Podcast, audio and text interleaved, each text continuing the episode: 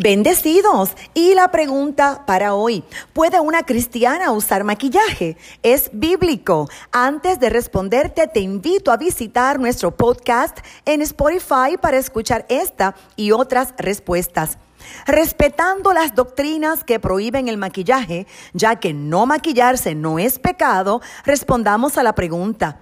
Nuestra enseñanza no puede ir más allá de lo que la palabra de Dios demanda y no podemos enseñar principios humanos como si fueran de Dios. Marcos capítulo 7, versículo 7 nos advierte al particular cuando cita, más en vano me rinden culto, enseñando como doctrina preceptos de hombres. Cuando analizamos el uso de maquillaje, que en la mujer, debemos leer el primer libro de Samuel capítulo 16 versículo 7, que enseña que Dios no mira lo que mira el hombre, pues el hombre mira la apariencia exterior, pero el Señor mira el corazón. Y es que el hombre tiene, tiende a juzgar por lo externo, pero Dios ve la verdad interna. Esto no significa que lo externo no sea importante, pero las apariencias engañan. Todo lo que se hace externamente es para que otros lo vean. Sin embargo, Dios está muchísimo más interesado en lo que la gente lleva por dentro. Uno de los versos más utilizados para prohibir el maquillaje se encuentran en la primera carta a Timoteo capítulo 2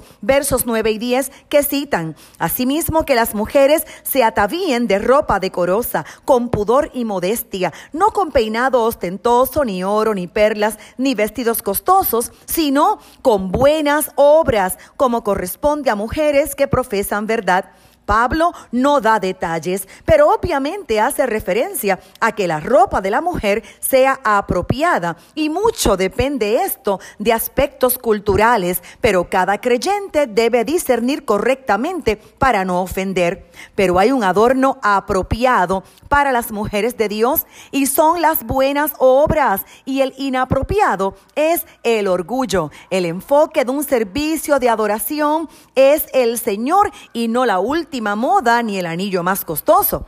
Otro pasaje bíblico usado para respaldar que no se use maquillaje está en la primera carta de Pedro capítulo 3 versos 3 y 4. Aquí lo que el apóstol Pedro enfatiza es el contraste entre la belleza exterior que es pasajera y la belleza interior y duradera de una mujer. Una dama verdaderamente hermosa tiene un espíritu bondadoso y tranquilo. No hay pecado en utilizar maquillaje, así como joyas o peinados diferentes, siempre y cuando se haga de forma modesta y sin ofender y recordando que no podemos estar enfocados en la apariencia externa, descuidando nuestra vida espiritual. Hay un verso bíblico que lo resume todo. Aparece en Ezequiel capítulo 16, verso 10. Luego le puse un vestido de pura seda y finos bordados y le puse calzado en sus pies.